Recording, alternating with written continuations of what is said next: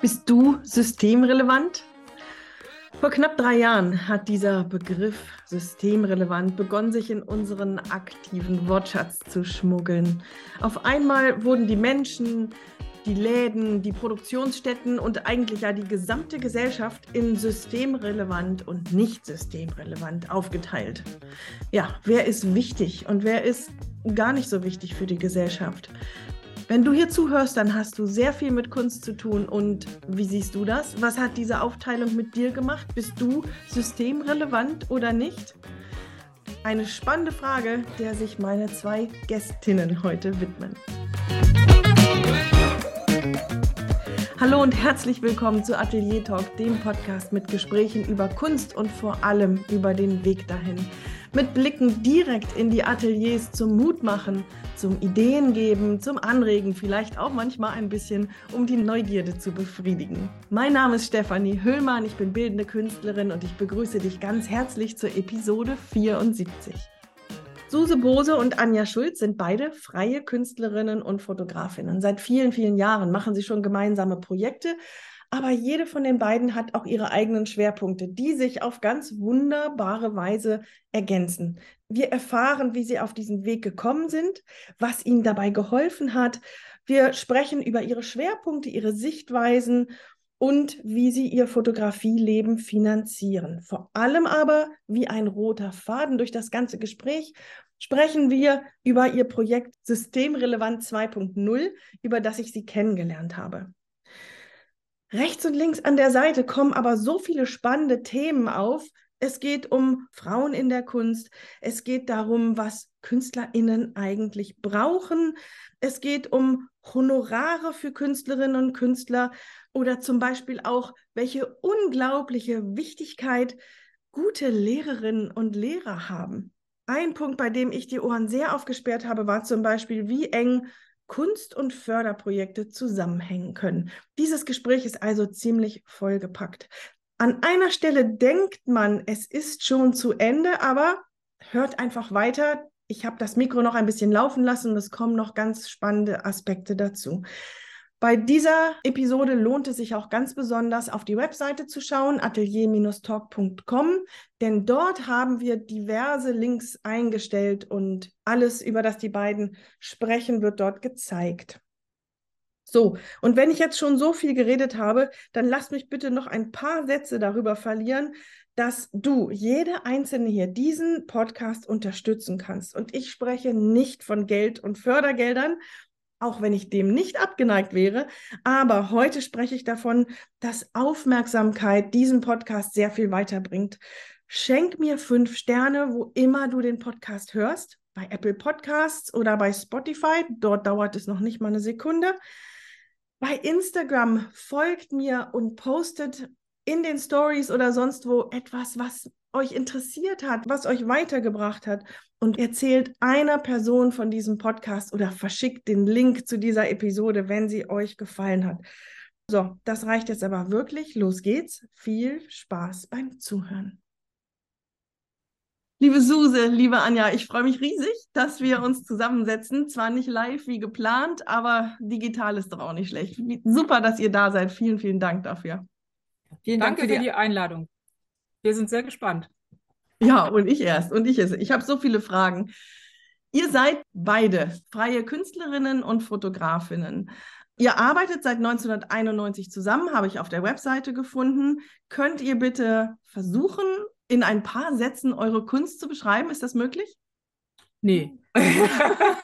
ähm, in ein paar Sätzen ist schwierig. Also wir können das ja mal versuchen, chronologisch hinzukriegen, ähm, dass äh, wir uns zusammengetan haben, eigentlich ähm, aus der Situation heraus, dass sie das bessere Schwarz-Weiß-Fotolabor hatte. Und daraufhin haben wir dann festgestellt, dass wir ähnliche ähm, Sehweisen und ähm, Vorlieben haben, Fotografie zu begreifen. Also wir haben ganz früh schon sehr experimentell angefangen. Ich sage dann immer ganz gerne, unsere erste gemeinsame Geschichte, die wir gemacht haben, war ein Super 8-Film auf Endlosschleife, quer durch fünf Räume. Und die zweite Sache, die war ein bisschen kompakter. Das war so, dass wir eine Kamera Obscura gebaut haben in einer Streichholzschachtel und die an 50 Freunde vergeben haben. Das heißt, was schon ganz früh passiert ist, ist, dass wir schon diesen heute tollen Begriff partizipatorischen Charakter immer dabei hatten, dass wir halt auch sehen wollten, wie andere quasi Fotografie begreifen oder was sie zu dem zu einem bestimmten Thema zu sagen oder zu zeigen haben. Genau. Und mit der Streicherschachtelfotografie fing das dann an. Ganz und jetzt Frage, bitte, liebe Anja. Kamera Oscura kennt bestimmt nicht jeder, der zuhört. Magst du es kurz beschreiben? Ähm, vielleicht muss ich eher das Wort Lochkamera sagen. Also das genau. Prinzip der Kamera ist ja die, die dunkle Kiste mit dem kleinen Loch vorne dran und dem ja, Trägermaterial hinten dran, was heute ein Sensor ist und früher Negativ war. Genau, und diese, diese Kamera haben wir halt in Form einer Streicherschachtel gebaut, weil das Negativ passt genau in diese Schachtel rein. Genau, 50 Mal und dann haben wir die verteilt. Und was daran das Besondere war, ist, wir hatten dann auch eine Anleitung, wie benutzt man die und so weiter. Also, es war alles nicht an Nicht-Künstler oder Fotografen. Ähm, und das, ich, was ich toll fand, wir hatten eine Ausstellungseröffnung, wo die ähm, selber kommen mussten. Die mussten ihr Bild identifizieren. Also die Bilder haben einen ganz anderen Charakter als ein normales Foto natürlich, weil sie irgendwie überbelichtet sind, unterbelichtet. Ähm, es ist so, so ähm, eine merkwürdige Schärfe drin. Das heißt, die mussten wirklich in, in ihre eigene Ausstellung kommen und ähm, wir hatten das so ganz toll ähm, auf Glas, also auch zwischen zwei Glasgläsern ähm, ähm, gerahmt. Die konnten also auf das Glas ihre Signatur geben. Und das war einfach super, weil es kamen wahnsinnig tolle Bilder dabei raus, muss ich sagen. Es kamen Bilder dabei raus. Ja, es genau. gab kaum eine Sache, die, die genau. war.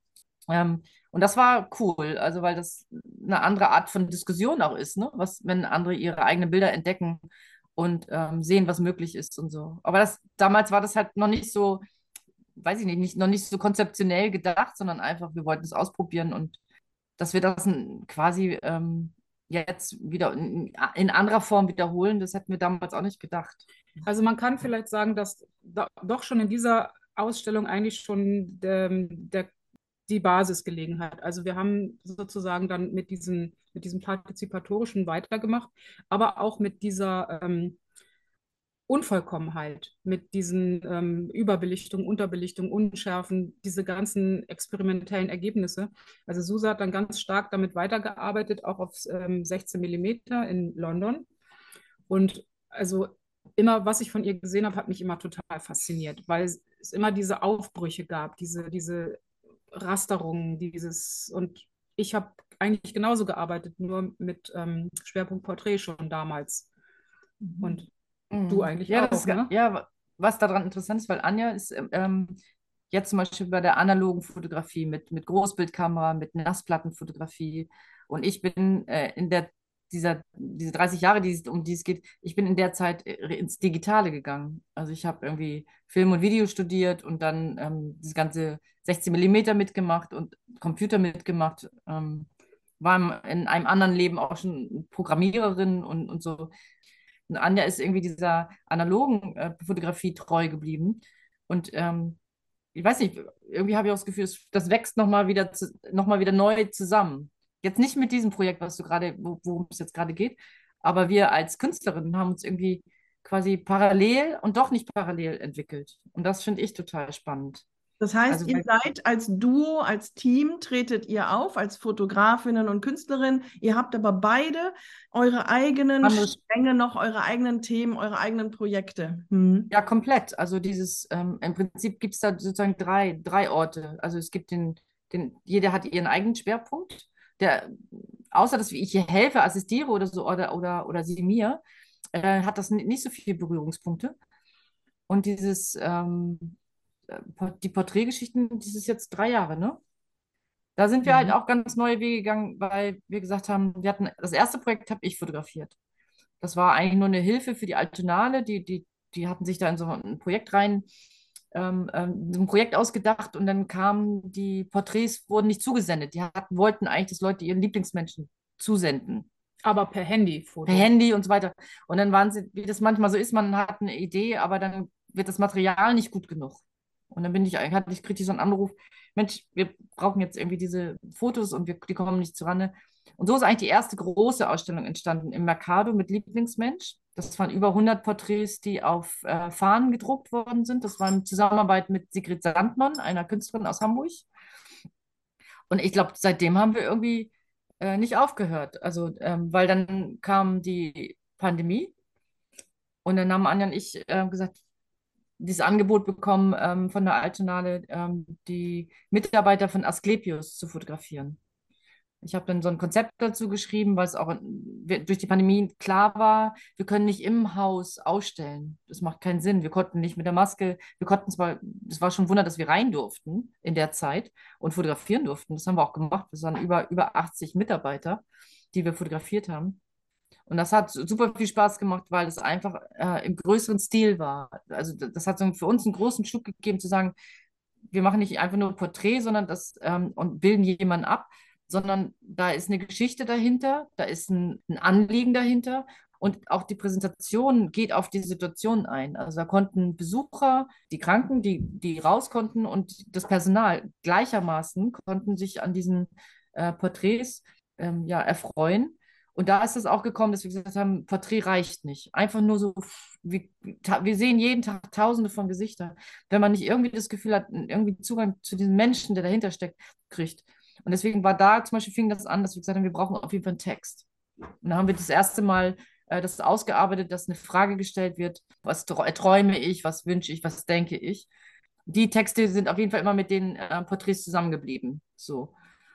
Jetzt möchte ich da an der Stelle mal unterbrechen, weil ja. du steigst gerade schon in die Projekte ein. Was Ach, sorry, ja. super spannend. Nee, alles gut. Es ja. ist auch super spannend und es ist ja auch letztendlich, wollen wir ja auch hin zu diesem Projekt, weswegen wir hier heute zusammensitzen. Aber ähm, ich habe da also durchgehört, die Altonale rief plötzlich an und die Altonale wollte gerne so. ähm, dies und jenes haben.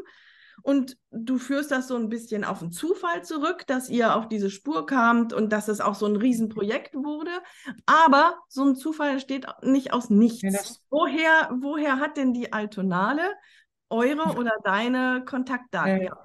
Wir hatten schon vor langer Zeit diese Idee, Gesichter dieser Zeit. Ich war 13 Jahre in England, kam zurück und ähm, habt, da haben wir geschnackt und haben gesagt, ich, wir, wir waren eigentlich ähm, inspiriert von ist Irving Penn, der in die Wüste gegangen ist. Ja, genau. Und der hat natürlich im Modezusammenhang oder im, im journalistischen Zusammenhang diese Wahnsinnsporträts gemacht von diesen Menschen äh, in der Wüste, aber mit so einem ähm, neutralen oder mit so einem braunen ähm, Hintergrund. Und ich fand das schon immer faszinierend, oder wir fanden das beide immer schon faszinierend, ähm, auf diese Art und Weise Begegnungen zu erstellen, zu, zu schaffen.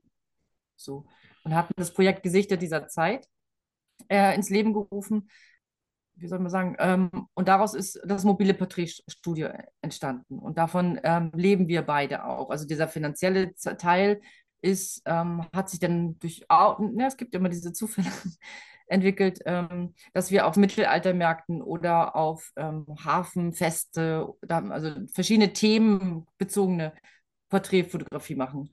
Ähm, also ich versuche das mal ein bisschen plakativer zu sagen. Also wir haben einen Brotjob und der ist sicher und der nennt sich Jahrmarktsfotografin. Das heißt, wir tummeln genau. uns mit unserem großen weißen 4x4 Leinenzelt inklusive Fotostudio da drin und einem Haufen Requisiten auf Märkten themenbezogen und machen Familienporträts. Das sind ja. Feste, die machen wir 20 Mal im Jahr und dadurch haben wir sozusagen unser festes gesichertes Einkommen und können das aber auch immer noch schieben deswegen haben wir auch immer Zeit, um noch anderen Quatsch zu machen. Genau. Das Porträtstudio ist eigentlich der Brotjob. Also der finanziert sozusagen Haus und Hof und Wohnung und Auto und, und Essen und Trinken und Krankenversicherung. Genau. Und die Sachen mit der Kunst, da sehen wir jetzt zu und das gelingt uns auch immer besser, dass wir das durch Förderung und durch Sponsoren reinkriegen. Da würde ich gerne noch nachher noch mal ein bisschen mehr fragen, weil das interessiert bestimmt auch viele, die zuhören. Ähm, kommt ihr denn aus einem künstlerischen Background? Sind eure Familien künstlerisch orientiert oder woher? Ich sehe schon das Kopfschütteln. Woher kommt diese Idee, Künstlerin zu werden und Fotografin zu werden? Und beziehungsweise, wie war denn euer Zuhause? Wie seid ihr denn groß geworden? Willst du oder soll ich? Kann anfangen. Also ich, ähm, ich komme komplett nicht aus einer künstlerischen Familie. Ich würde mal sagen, ein Impuls war, dass ich äh, ähm, mit zehn Jahren bin ich irgendwie nach Altona gezogen und wir hatten dann äh, Nachbarn, die, mit denen ich immer gut klarkam und ich bin dann groß geworden. Wie sich dann später herausgestellt hat, äh, der eine davon war Filmemacher.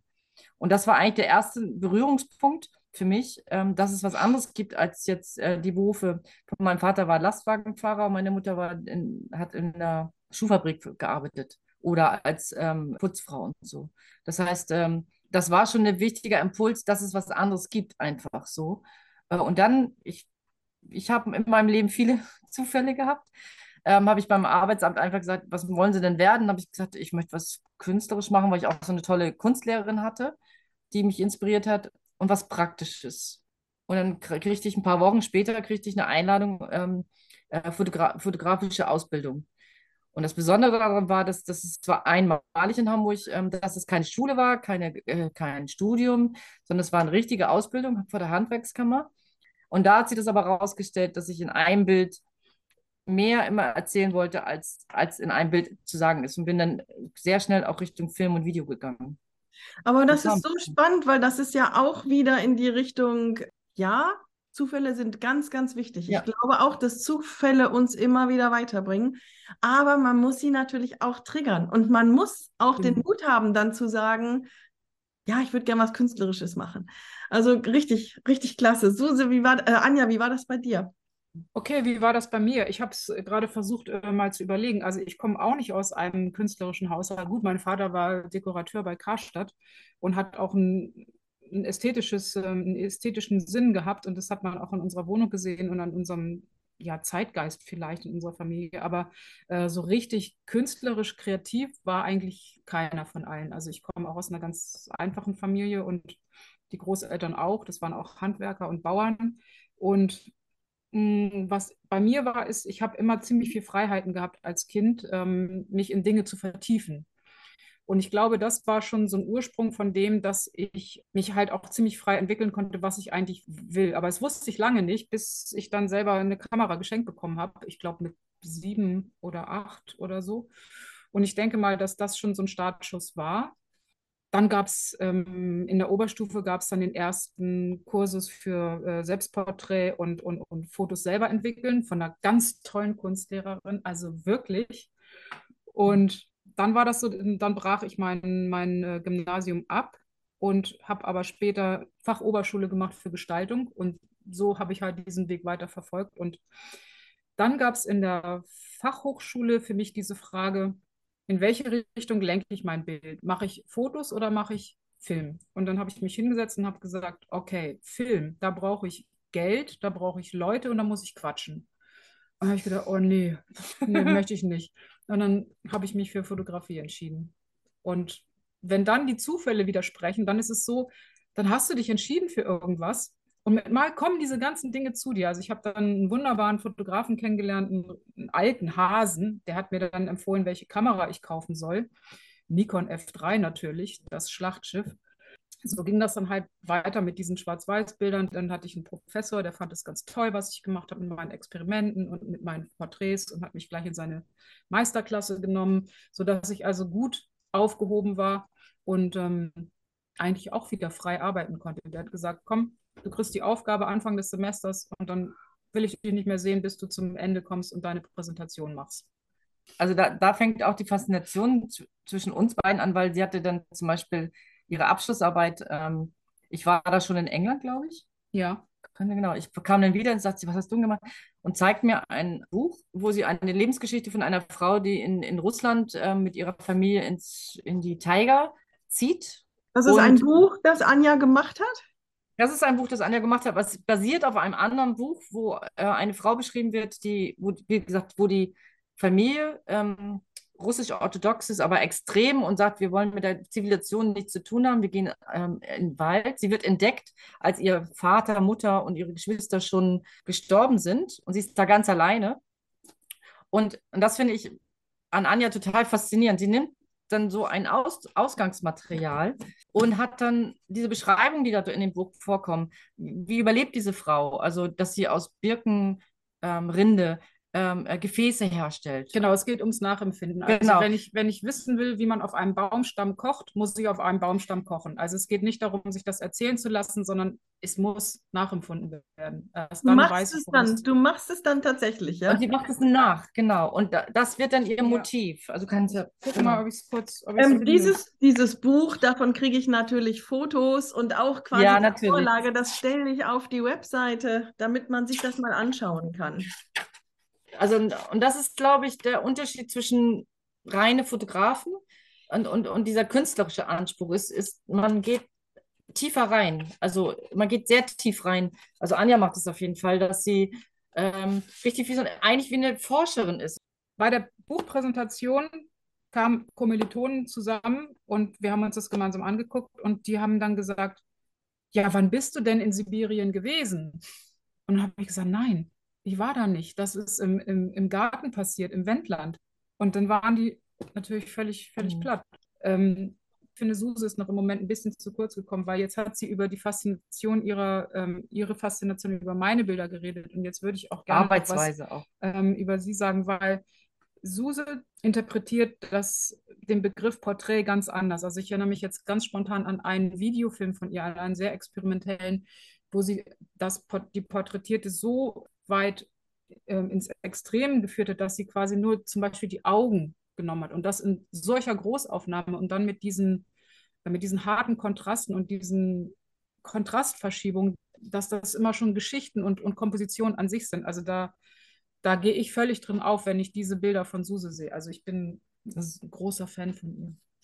Das ist eher so, so eine Art Ge Filmgedicht wird es dann. Genau. Also kein hat, Narrativ im, im, eigentlichen Sinne, sondern da sind auch diese, es hat insofern auch mit dem mit unserem Jetzt auch zu tun, weil auch da ist schon Bild, Text und Ton ähm, drei Ebenen. Also immer, ich mache das auch oft auf mehreren Leinwänden, also gleichzeitig, äh, um, um mich von diesem konventionellen Einbildprojektion fortzubewegen und um auch die verschiedenen Schichten ansprechen zu können. Das, insofern sind wir dann mit dem eigentlich auch ganz schnell bei dem, was wir gerade machen mit den Künstlern. Es gibt ja im Grunde genommen zwei Sorten von Teams. Das eine ist, oder die eine Möglichkeit ist, dass man zwei ganz konträre, unterschiedliche Dinge macht und die Gegensätze ziehen sich an und dadurch ergänzt es sich dann. Oder aber man hat ähnliche Interessen und hat aber dann wiederum sehr unterschiedliche Schwerpunkte und unterschiedliche Möglichkeiten, das umzusetzen. Und so empfinde ich euch, dass ihr sehr harmonisch ein, ein und dieselben oder ähnliche Sichtweisen und Schwerpunkte zusammenbringt und euch da ganz wunderbar ergänzt. Genau. Und du mhm. hast recht, jetzt, ähm, das leitet tatsächlich schon über zu diesem Thema, weswegen wir uns kennengelernt haben. Ich erzähle mhm. das mal ganz kurz. Ich war bei der Ausstellung ähm, der BBK in Hamburg. Jetzt alle, eine Ausstellung, in der alle Mitgliederinnen und Mitglieder ausstellen. Und vorne hattet ihr ein Atelier aufgebaut, in dem ihr Künstlerinnen und Künstler fotografiert habt. Systemrelevant 2.0, weil es eben die Fortsetzung ist von dem Projekt, was du vorhin so ein bisschen angerissen hattest. Und erzählt mal bitte für diejenigen, die das gar nicht kennen, wie kam das? Was passiert da? Und ihr setzt ja nicht nur Künstler hin und fotografiert die, sondern da ist ja auch wieder sehr viel mehr dahinter. Das stimmt. In der Zeit 21 äh, war ja so, ähm, hatte die Alternale das Motto systemrelevant. Und wir haben daraufhin die ähm, Menschen im Altenaer Krankenhaus fotografiert und diese Ausstellung gemacht, von der ich, die ich schon erwähnt habe. Und dann war für uns natürlich aber die Frage, ja, wer ist noch systemrelevant oder was verbinden wir mit dem, mit diesem Begriff? Finden wir den überhaupt gut? Also finden wir es überhaupt gut, dass ähm, irgendjemand nicht relevant ist? Also wenn jemand herausgestellt wird, was ist mit den anderen? Ähm, das, also man, ich merke jetzt auch, dass es echt schwer ist, auch sich manchmal schon wieder in die Zeit zurückversetzen. Das war wirklich wo Hamburg teilweise komplett leer war und man aber dann die Obdachlosigkeit zum Beispiel ähm, an jeder Ecke sehen konnte, also und Hilfe gebraucht wurde und so. Also es war ganz tief drin in dieser Zeit. Wir waren aber sehr beflügelt dadurch, dass wir diese ähm, Porträtserie in, in der Asklepios-Klinik machen durften. Wir waren da ganz nah dran an dem Thema und haben aber dann aber gedacht, okay, aber viele von unseren Freundinnen oder auch Bekannten oder so, wie geht's denen? Also wir, ähm, Sonst, ich kann vielleicht noch ja. was einwerfen. Also wir haben daran gedacht, dass äh, nicht nur die, äh, das medizinische Personal und die Müllabfuhr und die ähm, Kassiererinnen systemrelevant sind für die für das Äußere meinetwegen, dass die äußeren Funktionen einer Gesellschaft gegeben sind, sondern wir hatten auch das Gefühl, dass wir, dass die Künstler deswegen, Künstlerinnen deswegen wichtig sind, weil sie halt auch was zu einer, zu einer geistigen ähm, Komplettheit beitragen. Also dass es nicht nur darum geht, dass der Müll regelmäßig abgeholt wird, sondern auch, dass, die, dass der kulturelle und der Input auch genau. gewährleistet bleibt. ohne, ohne Kultur äh, wird still. still. Ohne Kunst wird still. Ohne Kunst wird still. So, das, das kam gerade auf. Und ähm, da haben wir einfach erstmal angefangen. Ähm, ähm, wir haben nachher große Unterstützung gekriegt von der Altonale mit Räumen. Das wurde im Altona Museum dann gezeigt. Aber die Vorgehensweise war erstmal, dass wir in, in unserem eigenen Netzwerk ähm, über Echolisten und über die Altonale aufgerufen haben, ähm, systemrelevant, das bin ich, Ausrufungszeichen. Das heißt, hm. ähm, eine Verständnisfrage an der, an der Stelle. Ähm, du sprichst jetzt schon von der Fortführung dieses Projektes, das im Krankenhaus war. Ja, genau. Also wir hatten, das war abgeschlossen. Es war ein äh, gefördertes Projekt ähm, von der Altenale, das war abgeschlossen. Und dann haben wir, und, aber im, im, im, mit dieser Energie, die wir da hatten, wir waren halt auch sehr euphoriert, dass das so gut geklappt hat und die, die Begegnungen dort waren so intensiv, dass wir gesagt wir müssen das einfach fortsetzen und Künstler ansprechen, also unseren eigenen Kreis. Die Resonanz war riesig. Wir haben da über 34 Künstler ähm, fotografiert und da ist eigentlich das, das erste Mal dieses Format entstanden, zu sagen, wir möchten nicht nur das Porträt haben, wir möchten gerne auch einen Text. Also wir haben Fragen gestellt wie, hat sich was an deiner Kreativität geändert? Unter welchen Bedingungen arbeitest du? Wie sind die äußeren Umstände? Beeinflussen die die Arbeit oder umgekehrt? Im Kern eigentlich die Frage, wie geht es dir? Und äh, die Resonanz darauf war sehr groß. Wir wussten also in dem Moment auch noch nicht, dass wir es ausstellen. Also wir mhm. wussten noch nicht, dass es eine Ausstellungsmöglichkeit geben wird. Und dann lief es einfach super gut, weil die Resonanz so gut war. Wir haben einmal aufgerufen über die Altonale, über den, den Verteiler dort und einmal aufgerufen über Echolisten. Das ist in Hamburg ein ähm, sehr zu für Künstler sehr zu empfehlendes ähm, E-Mail-Verteiler.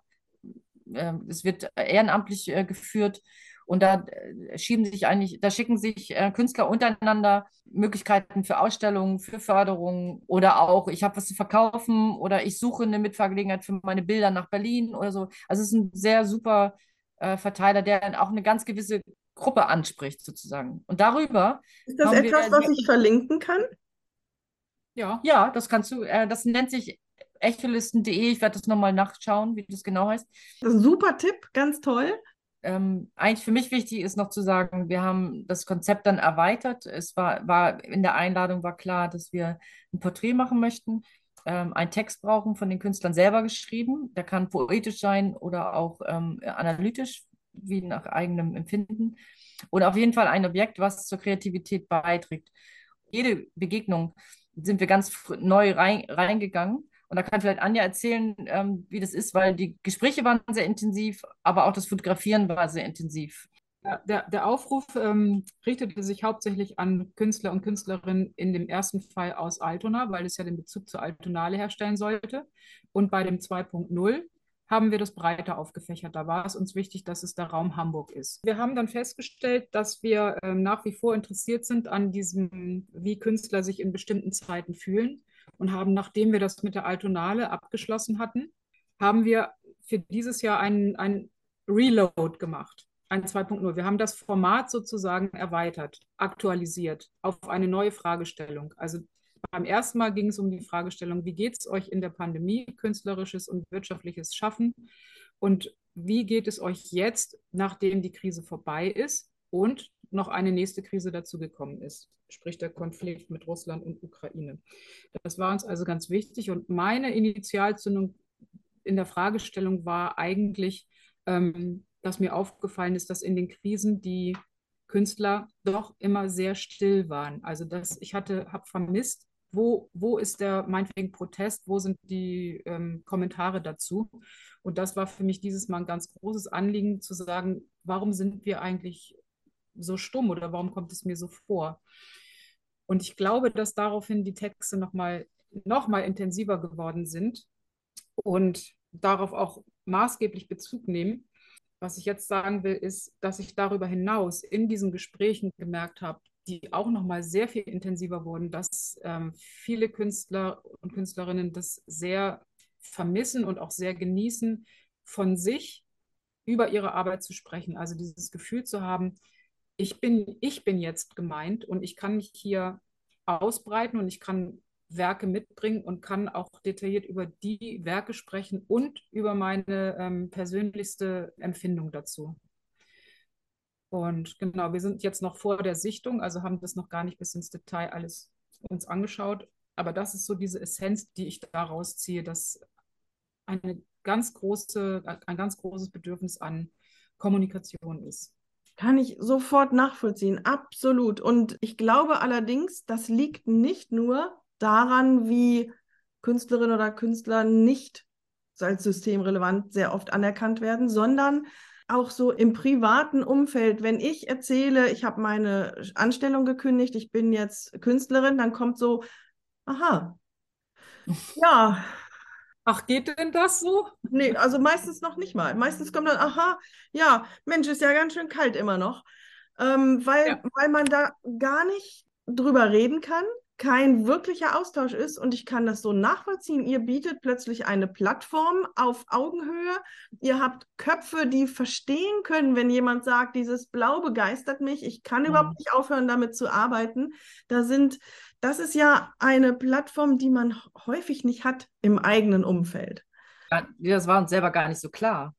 Also, weil, weil wir sehen immer ganz doll, wie viel wir äh, bekommen also durch, durch diese Teilnahme. Also es war so ein Austausch wirklich auf Augenhöhe von, von allen. Und das Berührendste war eigentlich, dass ähm, viele ähm, zum Beispiel die Pandemie ganz anders empfunden haben als die Allgemeinheit. Also dass, dass sie uns vieles erzäh auch erzählt haben, dass sie so ein bisschen davor gehalten hat und gesagt, wir haben es eigentlich sogar genossen, mal eine Zeit zu haben, ähm, am, am, Stück äh, zu arbeiten zu können, sich in was vertiefen zu können. Nicht mehr in diesen äh, Hamsterrad, äh, was wir vorhin angesprochen haben, mit ich muss Fördergelder beantragen, ich muss ähm, Portfolios herstellen, ich muss meine Webseite aktuell halten, ich muss äh, äh, mit dem und dem reden und ich muss zu der Außenstellung, weil da könnte so und so sein. Das fiel ja alles weg. Ich glaube, deswegen ist es auch sehr spannend, was jetzt in den nächsten ein, zwei Jahren an, von Künstlern gezeigt wird, weil die hatten dafür eine ganz andere Vorbereitungszeit. Es hat aber, das Einzige, was ich sagen muss, es hat einen großen Unterschied gemacht, ähm, ob Künstler Familie hatten, also Kinder, oder ähm, Schutzbefohlene wie alte Menschen oder kranke Menschen. Da, da war natürlich das prekäre äh, Konstrukt, ich habe einen Nebenjob, ich mache dies, ich mache das, ich mache jenes oder ich, ich, ich lebe sogar von meiner Kunst, war sehr gefährdet weil man da nicht zum Arbeiten gekommen ist, wenn man solche Verpflichtungen hatte. Die, die diese Zeit nutzen konnten, haben das als sehr äh, positiv empfunden. Und viele haben sich an die Ursprünge erinnert. Die haben sich erinnert, wo habe ich eigentlich mal gestartet? Wo bin ich einmal losgegangen als Künstlerin? Äh, was war mein Interesse? Das war auch teilweise in diesem Kunstbetrieb verloren gegangen. Und das ist sehr, sehr spannend, was in den nächsten ein, zwei Jahren oder drei Jahren kommt. Also so, ich glaube, da ist eine, ist was Starkes entstanden, an seinen eigenen ähm, Fähigkeiten und Bedürfnissen dran zu bleiben. Als Künstlerin. Also dieses, was, die, was viele in der Gesellschaft nicht verstehen können. Ähm, zum Beispiel, wir werden regelmäßig gefragt, kriegt ihr denn dafür Geld? Und wenn wir sagen, nein, für dieses Projekt, also systemrelevant, das Projekt, ähm, da haben wir nur Hilfe, Hilfestellung von, ähm, aber keine, keine Finanzierung. Das können viele nicht verstehen, dass man, dass dann ein innerer Motor ist. Aber ähm, der war bei uns in diesem Fall auf jeden Fall auch, ehrlich gesagt, auch um Gleichgesinnte zu finden und zu sagen, wir, wir werden auch gespiegelt. Das, was da uns erzählt wird, so ist es uns auch ergangen. Super, super spannend. Und es ist ja nicht nur so, dass dann plötzlich Ausstellungen wegfielen und dann eben auch die Bewerbung darum und, und so weiter und so fort, sondern ich habe auch den Eindruck, dass dieses plötzlich zu Hause sein müssen. Für uns Künstlerinnen und Künstler, wir verbringen ja einen großen Teil unserer Arbeit so. Klar ist das Netzwerken und der Austausch mega wichtig, aber wenn wir dann wirklich über Tage üben oder eben an der Leinwand stehen, dann sind wir ja doch wirklich alleine mit uns. Ich hatte so das Gefühl, das war so ein bisschen willkommen in unserer Welt, ihr anderen. Die wir sind es gewöhnt und für die anderen war es so neu. Und, und dadurch habe ich dann auch manches Mal das Gefühl, dass viele sich dann plötzlich da mit sich beschäftigt haben, das Brotbacken neu entdeckt haben und plötzlich einiges von dem nachvollziehen konnten, was ich erzählt habe. Ist das verständlich, was ich ja, sage? Ja, das, ja, ja, das, ja, ja, das, also weil ich, ich muss auch sagen, also ähm, dass viele Lösungen, die gefunden worden sind, sei es diese Online-Geschichten oder äh, neu, auch spannend ist. Also es hat ja, hat ja ganz neue Formen der Kommunikation, der Begegnung gegeben. Also für mich persönlich zum Beispiel war das, ähm, ich hab, bin vorher schon viel, viel spazieren gegangen und seit der Pandemie bin ich eine Walkerin. Und, und dann öffnen sich dir auch die Augen, dass es zum Beispiel, es gibt ein weltweites Netzwerk von Kunst und Gehkunst, also die damit zu tun hat, dass man unterwegs ist, also dass man äh, in die Bewegung kommt und so. Also das ist total, das ist zum Beispiel total spannend. Und das ist erst mir erst aufgefallen durch diese Pandemie, weil man dann mehr im Internet geguckt hat oder äh, nach, nach Dingen gesucht hat. So, ne? Also ich, ich bin sehr neugierig, was kommt, weil gleichzeitig, also das malt jetzt gerade so ein Bild, als wenn wir alle ganz froh waren, dass die, dass die Pandemie uns zu Hause gelassen hat. Das, das stimmt nicht.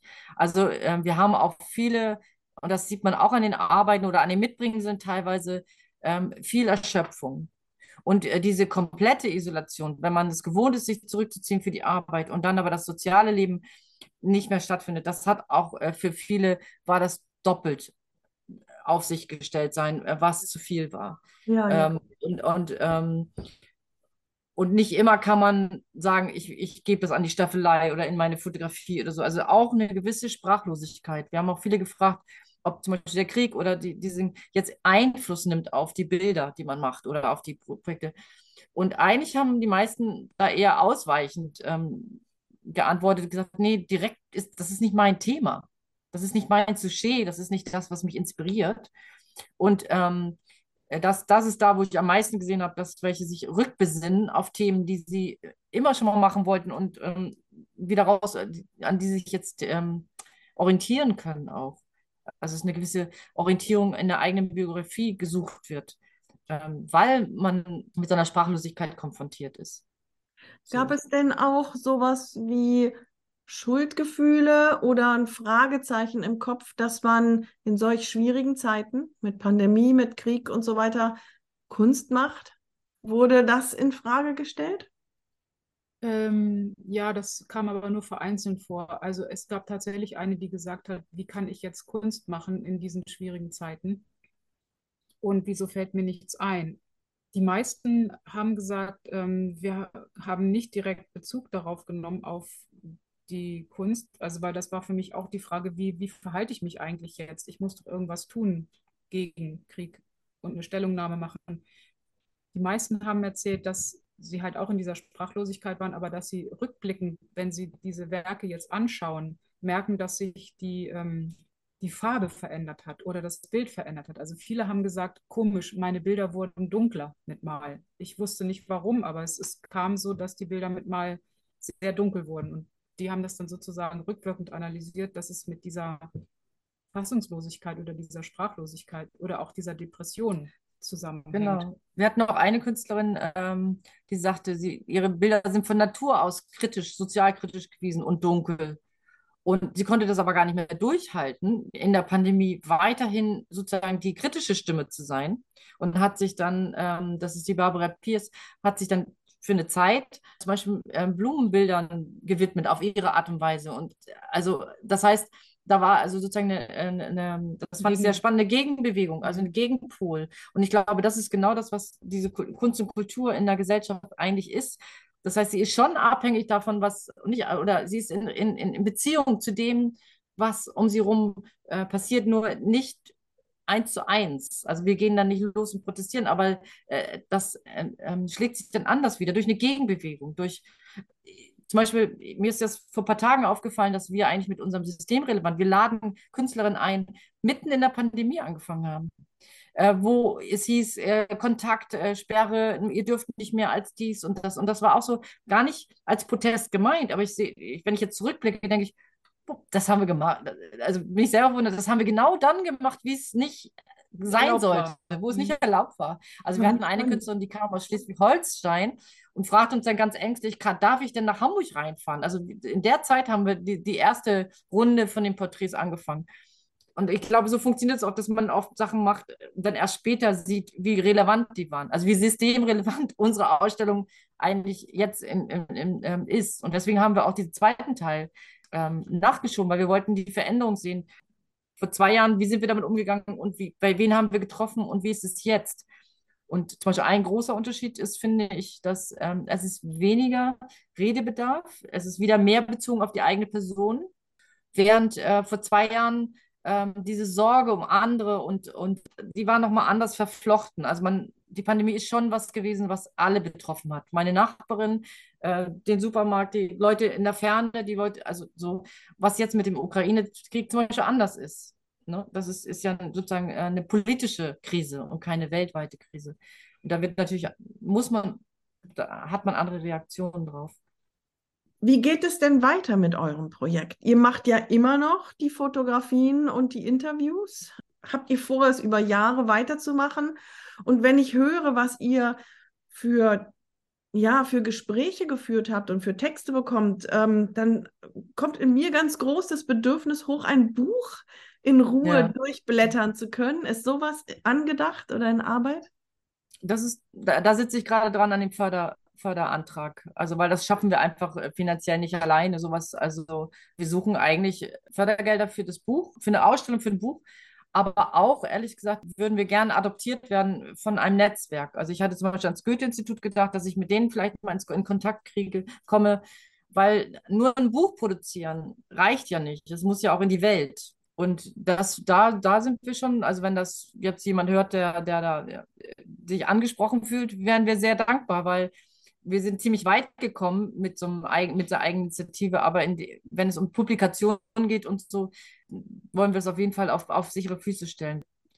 Hattest du alles gesagt, was jemand, der sich interessiert, wissen müsste? Ich meine, wer weiß, wer es hier hört, das ist deine oder eure Chance zu sagen, was ihr braucht. Also wir haben jetzt ein Portfolio von 56 Künstlern. Wir haben das Bildmaterial zusammen ähm, ähm und auch die Veröffentlichungserlaubnis von den Künstlern und suchen jetzt äh, eine Ausstellungsmöglichkeit, Unterstützung in der äh, Materialkosten, die das, die das ja auf, auf sich bringt. Äh, und gerne jemand, der, der offen ist für, für neue Konzepte, ähm, wie man Sachen sieht. Also wie gesagt, das Porträt ist wie erwartet an die Wand zu hängen. Das wollen wir zum Beispiel nicht unbedingt. Das, darum geht es gar nicht. Ähm, also jemand, der offen ist für neue kuratorische Ideen. Und natürlich, ich sage mal so, wir haben jetzt komplett ohne Honorar gearbeitet wenn das irgendwo anders nochmal irgendwie herkommt, das würden wir auch nicht Nein sagen. Weil wir beide ähm, zu den 10 Prozent äh, gehören, das habe ich gerade gestern gelernt, die von ihrer Kunst leben. Also von den Künstlern, die in Deutschland sind, gibt es eigentlich nur 10 Prozent, die wirklich äh, im Kerngeschäft äh, von ihrer Kunst leben. Und, ähm, durch, durch ihre, und jetzt drehen wir gerade den Kreis oder jetzt schließen wir den Kreis zum Anfang, durch eure ähm, Porträts, die ihr auf den Jahrmärkten etc. macht? Ja, beides. Also ich arbeite noch an, ich äh, äh, arbeite noch mit ähm, so konzeptionellen ähm, Geschichten und Anja mit den, mit den, mit dem Porträt äh, auf dem Jahrmarkt, ja. Damit. Mh.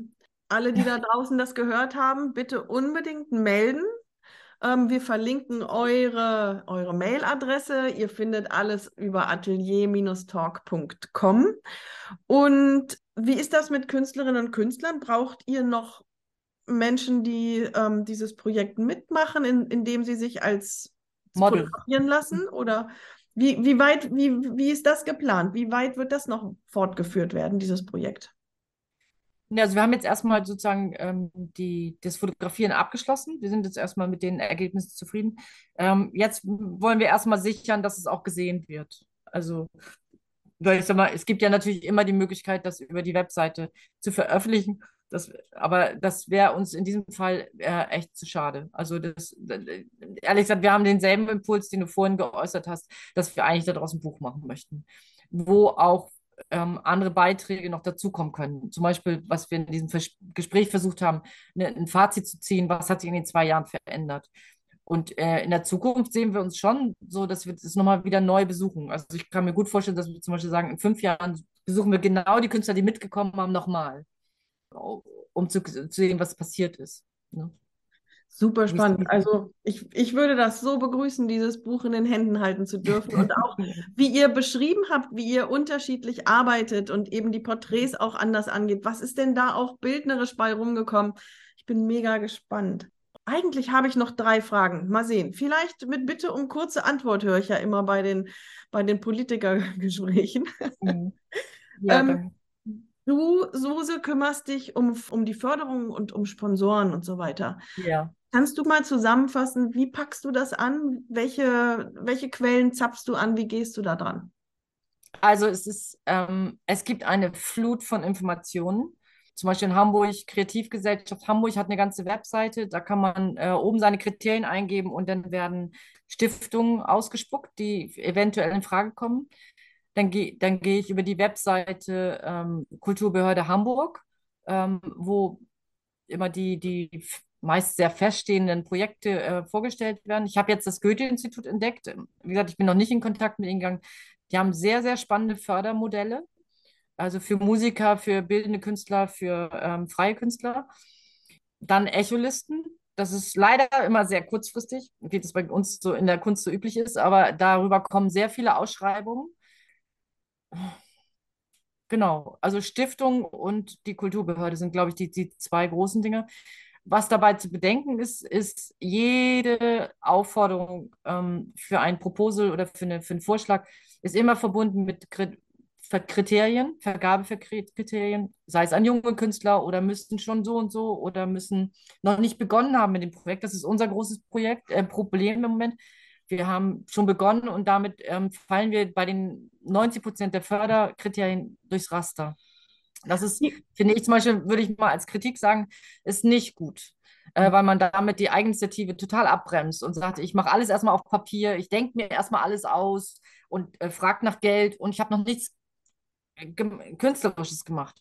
Mhm. Und äh, da, da, das müsste sich vielleicht auch nochmal ändern in der Förderlandschaft. Aber das sind auf jeden Fall großartige Quellen. Ähm, dann bin ich ja Mitglied im BBK.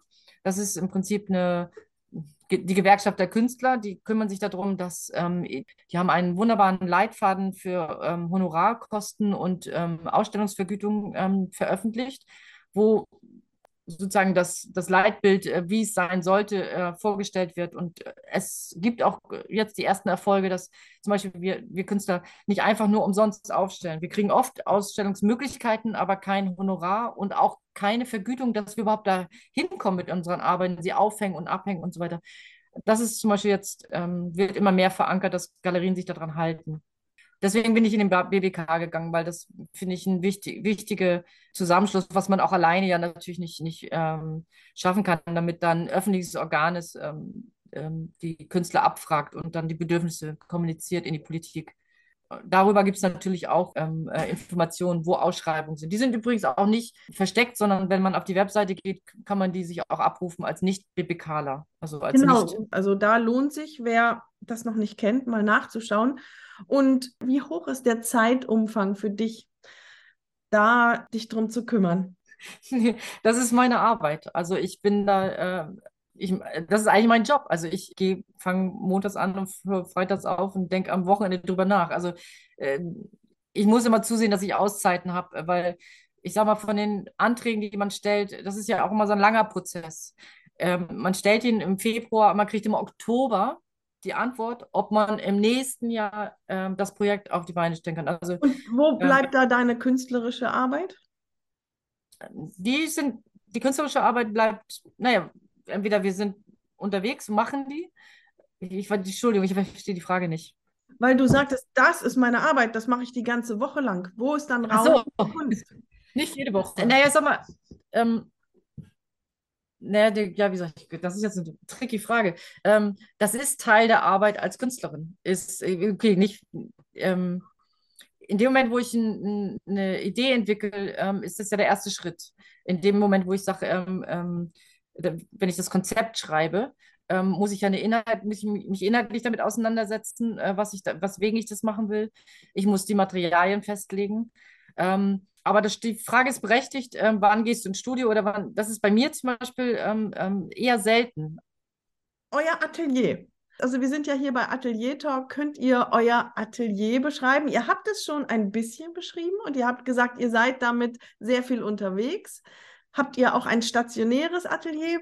Was ist das Wichtigste? Worauf würdet ihr nie verzichten wollen in eurem Atelier, abgesehen von der Kamera natürlich? Äh, schwierig, weil oh, eigentlich, Teetasse. eigentlich, genau, die Teetasse. Eigentlich ist unser Atelier ähm, so konzipiert, dass es überall aufgebaut werden kann. Also wir arbeiten meistens, reichen uns vier, äh, 16 Quadratmeter, meinetwegen 20 Quadratmeter, da können wir schon eine Menge mit anfangen. Worauf wir jetzt hinarbeiten ist, und das machen wir auch in diesem alten Haus, wir, wir, wir sind dabei, gerade einen Atelierraum für Suse auszubauen, damit sie ihre Arbeit auch mal liegen lassen kann. Und ich habe mir auf der großen Diele ein großes Atelier aufgebaut, was auch stehen bleiben kann. So, das heißt, auch das ist aber ein mobiles, eine mobile Geschichte, weil die kann eingepackt werden in fünf Kisten und kann dann auch wieder woanders hin. Das neueste Projekt ist. Ja, das äh, neueste Projekt ist, äh, das wird jetzt aber ausufernd. Ist das, ähm, ist die. Nein, es ist ein mobiles Porträtstudio, was in einen Fahrradanhänger passt. Wie und äh, cool. äh, nicht mit Nassplatten. Es wird, ein, da müssen wir noch einen Atelier-Talk machen. Zwei Fragen habe ich noch, beziehungsweise zwei kleine Rubriken. Jetzt haben wir euch als, als Künstlerinnen kennengelernt, als Projekterfinderinnen und Durchführerinnen nochmal so ein paar andere Facetten mit meinen Entweder-Oder-Fragen. Mal sehen, ob ihr euch da einigen könnt, aber vielleicht auch nicht. Tee oder Kaffee? Tee. Tee. Tee, ganz klar. Deswegen auch eben die Teetasse fürs Atelier. Ja, also wir haben jetzt, ne, jetzt Anja ist ein äh, Fan von Sammeltassen und hat die immer mit. Und ähm, wir haben auch oft, wenn wir, wir stehen mit dem ähm, Porträtstudio auch manchmal im Winter äh, draußen auf den Märkten, dann ist auch ein Samovar dabei. Und ähm, ehrlich gesagt, es gehört auch ein bisschen als, als Kommunikationsmittel dazu. Wir hatten jetzt auch im BBK auch irgendwie drei verschiedene Sorten mit und so. Und das ist schon auch ein Kommunikationsmittel. So. Und was sind die, Lieblings, die Lieblingssorten? Fenchel, ähm, Earl Grey. ah. Mhm. Selber kochen oder lieber bekocht werden? Bekocht das ist schwierig, nee. weil ähm, es kann niemand so gut kochen wie wir. Oh, oh. bekocht werden. Das, das habe ich jetzt gerade als Einladung verstanden. das würde ich sowieso gerne aussprechen, weil die, die, Sachen, die wir vorhin auch gezeigt haben, kommen gerne vorbei und ähm, dann mit Tasse Tee und genau. Super, super, gerne. Und zum Schluss Sofa oder Laufschuhe? Ähm, sowohl als auch, glaube ich. Ja, ich glaube sowohl als auch. Ja, das ist ich, bin, ich bin eher die Fahrradfahrerin, sie ist die Läuferin, bin, mm. aber auf dem Sofa treffen wir uns dann. Super. Wir können uns nur nicht, nur nicht über das Sofa einigen. Wir, ich hab, wir haben schon seit Jahren überlegen wir, was für ein Sofa und wir werden uns nicht einig. Wir, wir sind von dem Möbelgeschmack so weit auseinander. Ich glaube, du 20er Jahre und ich 50er Jahre, nee, 70er Jahre. Also steht ihr bis jetzt immer noch. Und ganz zum Schluss möchte ich euch gern fragen, vielleicht jede von euch, aber wer weiß, vielleicht überschneidet sich das ja auch. Wovon wünscht ihr euch ganz persönlich mehr? Zeit. Und zwar nicht nur für mich, sondern für alle. Ich finde, dass alle Menschen mehr Zeit verdient haben, um wieder zu sich zu kommen und mehr mit sich selbst und mit den wichtigen Dingen des Lebens zu tun. Weil ich finde, der Faktor Zeit ist das, was eigentlich ähm, wir für die, ja, für die Selbstempfindung brauchen. Mir ist spontan gekommen, ähm, äh, mehr Räume, ähm, sich zu begegnen. Also auch ein bisschen nach dem Modell, was wir mal, wo man Dinge gemeinsam tun kann. Also nicht nur reden, sondern gemeinsam tun kann. Also zum Beispiel der BBK, da wird ja umgebaut. Und da habe ich irgendwie jetzt in die Runde geworfen, ich würde mich total freuen, wenn, wenn zum Beispiel da so eine Galerie oder ein Atelier mit entsteht, wie das manche andere äh, Bundesverbände haben. In Berlin zum Beispiel gibt es dadurch einen Begegnungsort für Künstler. Also nicht, nicht, damit das nicht nur diese individuellen, privaten Kontakte sind, von, sondern dass man auch einen Ort haben kann und sagen, ich, da werde ich Künstlern begegnen. Also ein bisschen diese, wie früher die Salon-Idee oder, äh, aber ich, ich finde es halt toll mit Werkstätten. Weil dieses gemeinsam etwas tun, und auch nonverbale ähm, Begegnungsmöglichkeiten schaffen. Ähm, äh, da bin ich total Fan von. Sehr, sehr spannende Antworten. Vielen, vielen Dank für alle, die jetzt neugierig geworden sind und sehr, sehr viel mehr sehen möchten von Suse Bose und Anja Schulz. Wo findet man euch am besten? Uns muss man besuchen oder im Internet finden. Nein, nein, wir können es konkretisieren. Also Anja Schulz, Anja hat eine Webseite, die heißt anjaschulz.net. Ich habe eine Webseite, die heißt streetscreen.net, also drei geschrieben und screen.net. Äh, ich tummel mich auch auf Facebook und das ist keine Privatseite, sondern da, da, da sage ich Bescheid, wenn was los ist oder wo man auch, genau, das ist über Facebook Bosanitzky. Und wir haben noch eine für die mobile Porträtstudie, haben wir noch die gemeinsame Webseite funnyfishdesign.net. Damit hat es eigentlich vor vielen Jahren ursprünglich mal angefangen, diese Zusammenarbeit. Genau, und wer uns besuchen möchte mit Anliegen, der ruft uns einfach an oder schreibt uns ein E-Mail. Ich setze das alles in die Show Notes. Ich setze das alles auf die Webseite und dann sind wir ganz, ganz gespannt auf das Buch und die Ausstellungen, die da kommen. Ja, bitte. Ich bedanke mich ganz herzlich, dass ihr da wart. Vielen, vielen Dank. Es war sehr spannend. Danke auch. Ja. Danke auch. Für dir auch. Super. Echt ähm, sehr ungewöhnlich Format, aber ich finde es echt toll. Ich finde es super. Dankeschön. Danke. Dürfen wir jetzt trotzdem noch was sagen? was uns eigentlich begegnet, ist, ist ein unglaubliches Vertrauen. Viele haben noch nicht mal gefragt, wo wir das veröffentlichen, wann wir das veröffentlichen. Die sind einfach gekommen, haben uns die Texte gegeben, sind, haben sich geöffnet, haben total persönliche Sachen erzählt. Und ähm, einfach unser Wort, dass wir das ähm, pfleglich behandeln hat gereicht. Also es, ich, da war ich zum Beispiel unglaublich berührt von. Und das war durchweg. Das waren die unterschiedlichsten Menschen. Und zwar keiner, der irgendwie misstrauisch nachgefragt hat mm, oder so. Und ähm, das fand ich auch ein sehr, sehr tolles Erlebnis. Wie war denn das Verhältnis Männer-Frauen bei den Fotos? Oh, das ist eine gute Frage. Äh, 90-10. Wir mussten, wir mussten rütteln, dass äh, ein paar Männer mitmachen. Wir haben, wir haben teilweise Freunde gesagt, los, pickst die mal an. Wieso? Das Bedürfnis von, oder die Bereitschaft von Frauen war viel höher. Woran liegt das? Was glaubt ihr? Also das habe ich mich auch gefragt und ich habe während der ähm, Ausstellungseröffnung vom BBK diese Frage gestellt. Und das Spektrum war von, ja, die haben alle einen reichen Mann, die können sich das leisten, Künstlerin zu sein, bis hin zu, naja, die werden ja sonst nirgendwo ausgestellt, die müssen in, BG, in den BBK gehen. So, und es, glaube, ich glaube, die Antworten sind so vielfältig wie diese beiden ähm, polarisierenden Statements und es wird irgendwo dazwischen sein, aber zu welcher Verteilung habe ich noch nicht rausgefunden. Deswegen habe ich diese Frage sozusagen im Rahmen des BBK gestellt. Nee, das sind, das sind wirklich Zahlen, die man sich mal angucken sollte, weil ich sage mal, äh, die Ausstellungs- ähm, Aktivität ist riesig bei Frauen. Also, nee, nee, das nehme ich wieder zurück. Die Aktivität als Künstlerin sind riesig, äh, mit einem Wahnsinnspotenzial, aber nicht, in, das spiegelt sich nicht in den Ausstellungen wieder. Mhm. So. Super wichtige Arbeit, die ihr macht. Ich bin froh, dass es euch da gibt. Dankeschön. Dankeschön. Ich bin froh, dass es dich gibt, dass du uns mal diese ganzen Fragen gestellt hast. Mhm. Das verortet so gut, weißt du? Da weiß man selber, wo man steht in dieser. Das war ja eine ziemlich schnelle Zeit der, der Reflexion jetzt eben von bis, also die letzten 40 Jahre und oder noch länger. Und das äh, ist toll, wenn jemand mal so konzentrierte Fragen stellt, die man dann so konzentriert beantworten muss. Schönes Feedback. Im Prinzip sagst du da gerade das, was eine Hörerin geschrieben hat. Vielleicht lasse ich das drin. Mal sehen. Ja, bitte. Dankeschön. Zu den Webseiten der beiden gelangst du über die Show Notes auf der Webseite atelier-talk.com. Einen herzlichen Dank an dich, dass du wieder dabei warst. Einen herzlichen Dank an die beiden, die so engagiert und offen berichtet haben. Und ein ganz besonderes Dankeschön auch an Julia Silbermann, die seit der letzten Episode den Atelier Talk unterstützt, indem sie die Webseite baut. Schaut sie euch an auf Instagram Julia B. Silbermann und Atelier Talk heißt auf Instagram überraschend Atelier Talk. Bis zum nächsten Mal, ich freue mich auf dich. Tschüss, deine Stefanie Höhlmann.